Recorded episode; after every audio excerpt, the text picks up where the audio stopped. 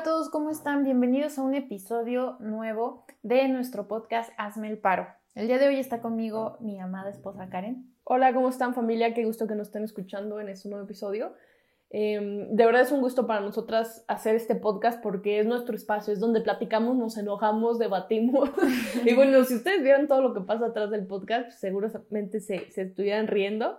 Este es el... ¿Cuántas veces hemos intentado grabar este podcast sin pelearnos? No sé, como ocho veces. Ay, sí, no, ha sido frustrante. Pero es porque tenemos diferentes puntos de vista y pues eso es lo importante, ¿no? Que al final llegamos a una síntesis. Y, y bueno, me gustaría empezar con el primer punto sobre este podcast, que como ustedes ya lo leyeron, finanzas para emprendedores. Clave importante. Sí, y, quiero que antes de que iniciemos con los errores más comunes, Car, que hablemos de que todo este podcast va con base en la experiencia que nosotros vivimos y cómo lo solucionamos, ¿no? Porque una cosa es que lo vivas, que lo pases, lo sufras y no salgas de ese hoyo. Entonces creo que eso es parte fundamental de lo que queremos que se lleven de este podcast, que es todo lo que pasamos, no queremos que te pase y cómo es que puedes solucionarlo si te encuentras en esta situación que nosotros vivimos. Ay, sí, horrible. Pero bueno, creo que todos vamos, vamos por el mismo camino y hace unos podcasts anteriores a este, bueno, cuando estuvimos intentando grabar precisamente este, platicábamos de cuando vas empezando, pues muchas veces es hasta raro conocer a personas que les guste hablar sobre o, les guste capacitarse sobre finanzas. Entonces, va de la mano, ¿no? Cuando emprendes, pues necesitas saber aunque sea lo básico para pues, no regarla y no quedarte a fin de mes con la cartera vacía. Entonces, es muy raro cuando alguien dice, ah, no, pues es que estoy estudiando un taller o un curso. Normalmente los que hacen eso pues, son los coaches de finanzas y los que se dedican a ese tema. Pero como emprendedores, hay veces, y a mí me tocó, que yo lo dejaba de lado era como, ay, bueno, sí, pero, pero no. O, sea, o sí, lo, estoy haciendo, lo estoy haciendo bien. O pues no me va mal, o no lo hago mal, ¿no? No es que lo haga bien, pero no me va mal. Entonces, pero ya cuando de plano sí llegábamos a fin de mes era como, qué pedo, o sea, ya estamos trabajando para pagar deudas, cuentas y tal, y ya no era rentable. Entonces ahí es donde vienen frustraciones para el emprendedor. Vienen estas frustraciones de, no manches, no estoy ganando dinero, este, ya lo estoy haciendo mal, no estoy haciendo las cosas bien porque no me está generando más ingreso, ta, ta, ta. Entonces, yo me endrogué con un crédito y con que lo pago ahora, ¿no? Ándale, ándale. No, pues, ¿qué te digo? Entonces, eh, y es feo, la neta. Y, y, todo eso viene a causa de la desinformación o, o el no tener el conocimiento básico para poder administrar y tener bien organizadas todas tus finanzas. Y el primer punto es combinar el dinero, es decir, combinas las finanzas personales con las finanzas de tu negocio. Y algo también muy importante de esto, Karen, es que cada una, o sea, cada tipo de finanzas, tanto de un negocio como personales, son completamente distintas. ¿Por qué? Porque las finanzas personales te dan para sobrevivir, ¿no? Que son los básicos. Vive solo la renta, la comida, los gastos si tienes auto, etc. Pero si tienes un negocio y a lo mejor ibas iniciando y solamente eres tú, pues entonces también tienes que considerar algunos otros gastos. Por ejemplo, seguirte capacitando es un gasto. ¿No? Mm, bueno, bueno, es una inversión. Es una inversión, pero, vamos a, es una salida de dinero, ¿no? Eh, eh, exacto, mejor así, salida de dinero. Sí. Para que no suene como gasto, porque al final pues, es una inversión. Es una inversión, pero al final tienes que considerar que ese dinero, pues en su momento va a regresar cuando veas los resultados de ese curso que tomaste. Claro, pero principalmente salida de dinero. salida de, de, dinero que podrías estar teniendo con tu emprendimiento y es importante que las tengas bien específicas y que, como dices, no las mezcles, ¿no? Porque a veces, entre más las mezclas, menos sabes de dónde viene el dinero y ni siquiera te puedes dar cuenta si tu negocio es rentable o no es rentable.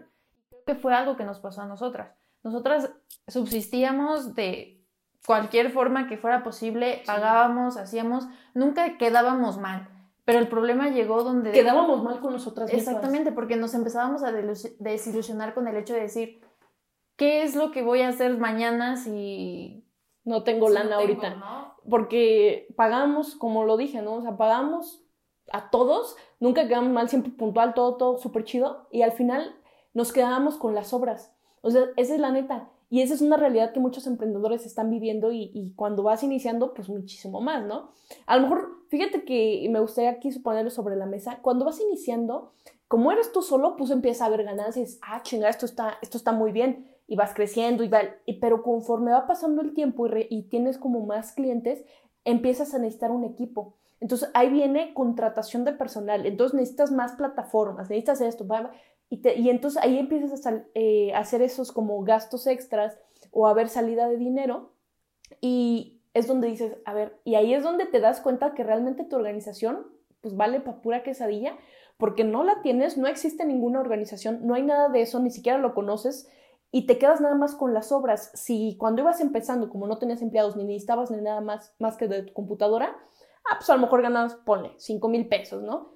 Pero ahora con tus empleados y todo, pues nada más te quedas con a lo mejor 500 pesos y dices, no, pues esto ya no es rentable. No, y aparte, ¿realmente puedes sobrevivir con 500 pesos? O sea, es, es importante que consideres eso. Y eh, iba de la mano con lo que platicábamos en nuestro episodio de Ser Godines para siempre, porque hablábamos de eso, ¿no? A lo mejor si tienes un trabajo y dices, no, me está yendo súper bien mi trabajo y también en mi emprendimiento, y cuando haces las cuentas, te das cuenta que lo que estás solventando tu emprendimiento es tu otro trabajo y dices, ah, chinga. Ahora sí que cuando haces las cuentas te das cuenta. Sí, o sea, te pones de perspectiva y dices, creo que realmente el negocio no lo estoy llevando correctamente porque estoy administrando el negocio con lo que entra de otro lado. Obviamente cuando a lo mejor ya estás trabajando, pues lo que haces es tener un colchón por si algo sale mal y, llevarlo al negocio, pero no puede ser tu colchón para toda la vida, ¿no? Y más si te deseas dedicar para este emprendimiento, para sustentar tu vida y lo que viene, ¿no? Entonces tienes que tener unas finanzas sanas, identificada cuáles son tus, tu presupuesto personal y el presupuesto de tu negocio.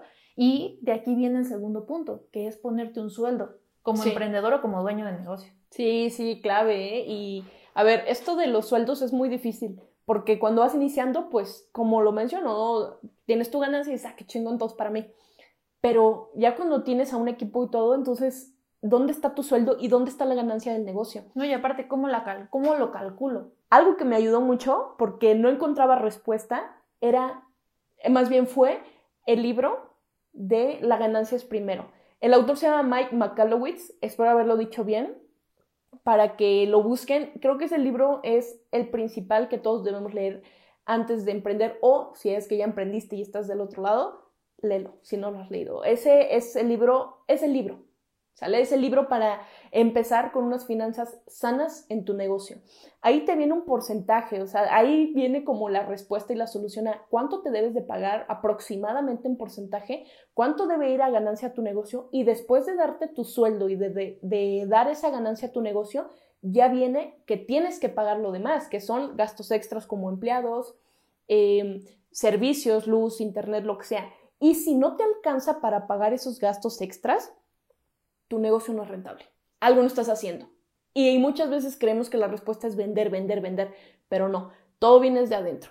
Pero y también viene de punto de saber poner precios adecuados a tus productos o servicios, porque creo que ese porcentaje que tienes que considerar que viene todo lo que ya platicaste, tiene que estar incluido dentro de tus precios, porque al final de ese precio que tú le des, de ahí vas a sacar todo, para tu negocio, las ganancias, tu sueldo y pagar servicios. Entonces tienen que ir sumando para llegar a un total y que también de ahí tengas la ganancia que tú estás buscando. Y eso te lleva a saber y a analizar realmente, y me gustaría que, tú que nos estás escuchando ahorita, pienses, ¿realmente los precios que pusiste los pusiste haciendo un análisis?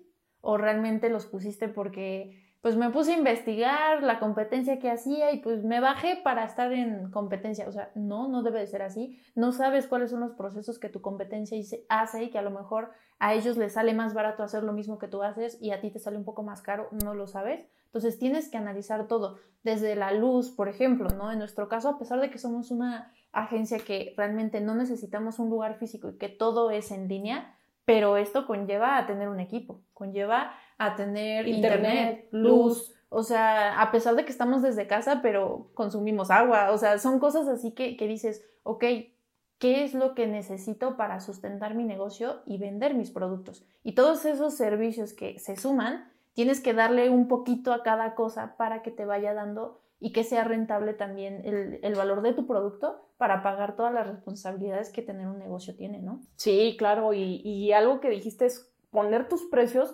basándote en tu competencia. Creo que eso es un error. Uno, porque tu competencia tiene otros números, es bronca de tu competencia lo que sea que pase con su negocio. Entonces, eso es cosa de calcularlo y saber bien cuánto es lo que te estén llevando de más. Algo que nosotros también nos dimos cuenta son en las herramientas digitales que uno paga. cosas así, herramientas que te pueden involucrar ahorros, bueno, a lo mejor pequeños, pero, pero a largo es plazo importante que a lo mejor, eh, por ejemplo, con, con el ejemplo que diste, pues obviamente los negocios van creciendo. Y si con base a las necesidades que vas teniendo de tus clientes, si tus clientes van en aumento y realmente necesitas esa herramienta, pues también no, no pichicates los gastos. No, no, no. Por no querer pagarlo, ¿no? Porque eso también es importante. no, claro, claro. Y es que no, no, no me refiero a eso. Obviamente, pues si requieres también de un equipo y todo, pues hay que renovarse. No, pero es que hay personas que por quererse ahorrar, a veces salen perdiendo, ¿no? Como cuando lo dices, ¿no? ¿Lo vas a hacer bien o no lo hagas? O sea, ver la forma de ahorrar, porque también no se trata de, ah, sí, tengo el presupuesto, es como la pasta de dientes. No, no, claro. Cuando está llena, te pones en todo tu cepillo pero cuando se te está acabando, pues te pones bien poquito para que no se te acabe. La vida, la vida adulta. no, pero es, cosa eso, ¿no? Nada más de, de, checar precisamente las finanzas del negocio, que es como tener ese sistema de ahorro, esa área de ahorro para, no nomás. No, no, pero es importante saber que va a haber inversiones que tengas que hacer y que son 100% necesarias y que algo que me gusta mucho, por ejemplo, de, de la sesión que yo tomé de finanzas personales, que la, la, llevo mucho a que de igual forma puede funcionar para los negocios, tener un fondo de paz. No sabes lo que vaya a pasar en cualquier momento, pero ahí tienes un fondo al cual vas a meter cada mes o cada vez que te caiga algo, un porcentaje. Entonces, tienes que considerar ciertas cosas que pueden ser un riesgo, que te puedan detener y que puedas tener un plan B. Totalmente. Entonces, creo que es parte de también considerarlo dentro de las finanzas y que es algo que, por ejemplo, a nosotros nos ha salvado de tener esos planes de, respaldo, ¿no? Por ejemplo, los celulares. Invertir en un celular al día de hoy, en un buen celular, te puede salvar de muchas cosas. Ay, sí, es una maravilla. O estás fuera de casa y necesitas hacer, enviar un correo y no tienes un celular en el cual lo tengas, o sea, es como ilógico. La inversión que tú quieras hacer, pero que realmente cubra tus necesidades. Sí, 100%. Necesitas una computadora, necesitas un celular, o sea, sí o sí, ¿a dónde te van a conseguir hablar tus clientes? No, sí, claro, o sea, hoy en día tener un, un, equipo, el que sea el que tú quieras, pero que te saque de los apuros, o sea, que tengas todo en el celular es una maravilla, tener drive, o sea, poder hacer videos desde el celular, diseños, que pues, es lo que nos dedicamos nosotros.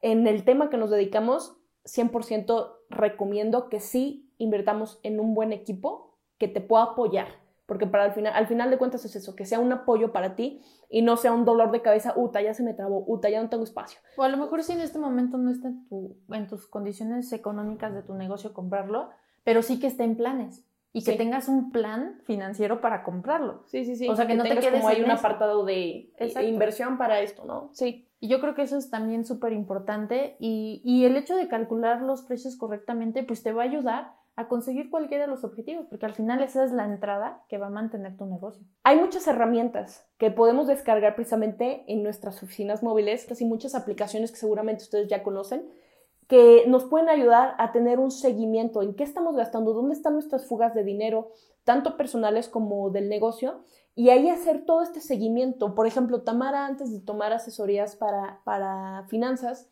eh, ella todo lo llevaba en un Excel eh, si no tienes Excel, tenemos estas aplicaciones de Google donde es completamente gratis, Google Slides, eh, Google, me parece, ¿cómo, ¿cómo se llama la de Google Excel? Este, hojas de cálculo. Algo así, ¿no? Google hojas de cálculo. Así lo pueden buscar.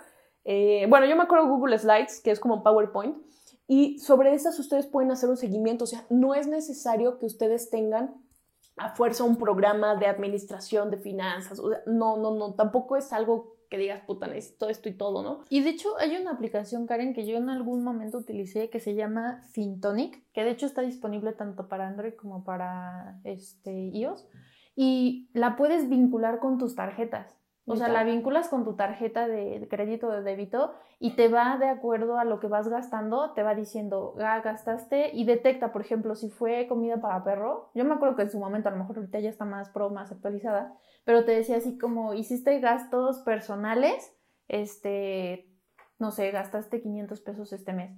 Este, cosas de belleza, gastaste 200 pesos. Y te muestran una gráfica, literalmente, todos tus gastos para que veas en qué estás gastando más pero son aplicaciones gratuitas y plataformas que visualmente... ¿Tienes versión pro o no? Pues yo creo que sí. La verdad es que yo siempre utilicé la gratuita.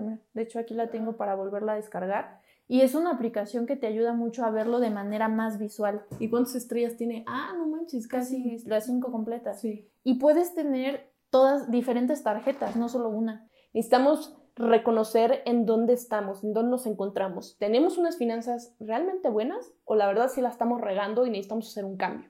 Y me gustaría hacer como que el, el resumen de todos los puntos que estamos platicando aquí, Tam. Y el primero es, no combines tus finanzas personales con las de tu negocio. De verdad, no lo hagas. A lo mejor pensamos, ah, pues es casi lo mismo. O sea, no. Te recomiendo que tengas, si tienes tarjetas, usas tarjetas, o si tienes un cochinito y otro, ten dos o ten tres, las que sean necesarias. A mí me funciona tener diferentes tarjetas que son eh, tarjetas que te da el banco gratuitas, pues ya tenemos ahorita hasta la de fondeadora. Entonces, cada una tiene un, un porqué la de Banamex, pongamos, ah, no, pues es para eh, ahorro, el otro es para sueldos, el otro es para ganancias.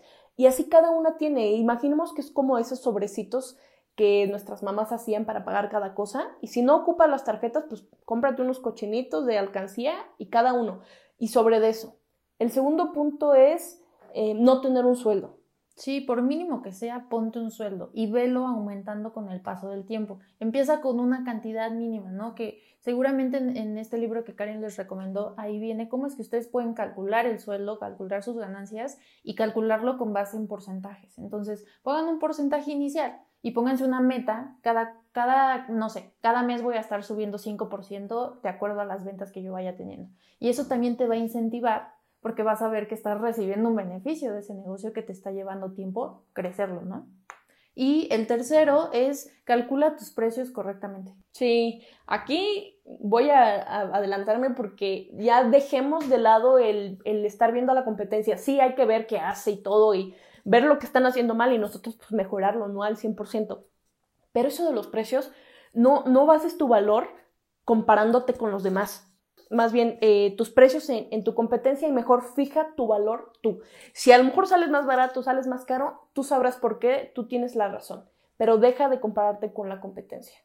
Y por último, es el tema de ocupar herramientas financieras, aplicaciones, libros, cursos, coach financieros que te ayuden a organizarte. Algo que, que platicábamos en los intentos fallidos de, los, de este podcast fue realmente un coach no te va a resolver la vida, te va a enseñar, te va a dar las herramientas para que tú lo hagas y es compromiso propio de uno como emprendedor llevarlo a cabo, ejecutarlo y seguirlo. Y creo que es la constancia lo que realmente te va a ayudar a levantar tu negocio si tienes unas finanzas por los suelos, porque el hecho de ser constante, de decir, no, yo me voy a pagar, yo voy a dividir, yo voy a separar, no voy a mezclar, de verdad es un no, es que es una constancia. Pero mira, cuando quieres se puede. Exacto, o sea, si realmente estás convencido. Y dices, no, sí lo voy a hacer, voy a hacer el cambio, es más, de una vez estarías haciendo el cambio. O sea, no, ya es más, ponle pausa y ve a hacer el cambio, empieza a pedir tus tarjetas, empieza a armar tu Excel en Google Slides, o sea,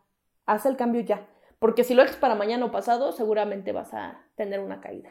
Sí, y de hecho quiero aprovechar, Karen, porque nosotros sacamos una sección en nuestro Instagram donde hablamos de personas que están en diferentes medios, no solo en marketing, donde les van a ayudar de diferentes temas. Y precisamente nuestro primer invitadazo, que fue ahí que nos ayudó con, con, hablar de temas relacionados a su nicho, que nuestra, mm, bueno, nuestra sección se llama Top Business Fan, y la pueden encontrar en un highlight de, nuestras, de nuestra cuenta de Instagram. Y ahí el primero es una persona que les va a ayudar en específico con este tema y que les puede guiar 100% a llevar un orden en esto que son los números, ¿no? Sí, a nosotros nos ayudó y pues, precisamente como siempre tratamos de hablar eh, basándonos en nuestra experiencia, es por eso que recomendamos a esta persona 100%. Entonces, me parece que esos son todos los puntos y me gustaría cerrar repitiéndoles el libro que me gustaría que leyeran la ganancia es primero. Ese libro me dio muchísima claridad y tener un coach o un mentor financiero que te ayude también te va a dar claridad. Como dice Tam, no te va a venir a resolver la vida ni te va a hacer rico mañana, ni no.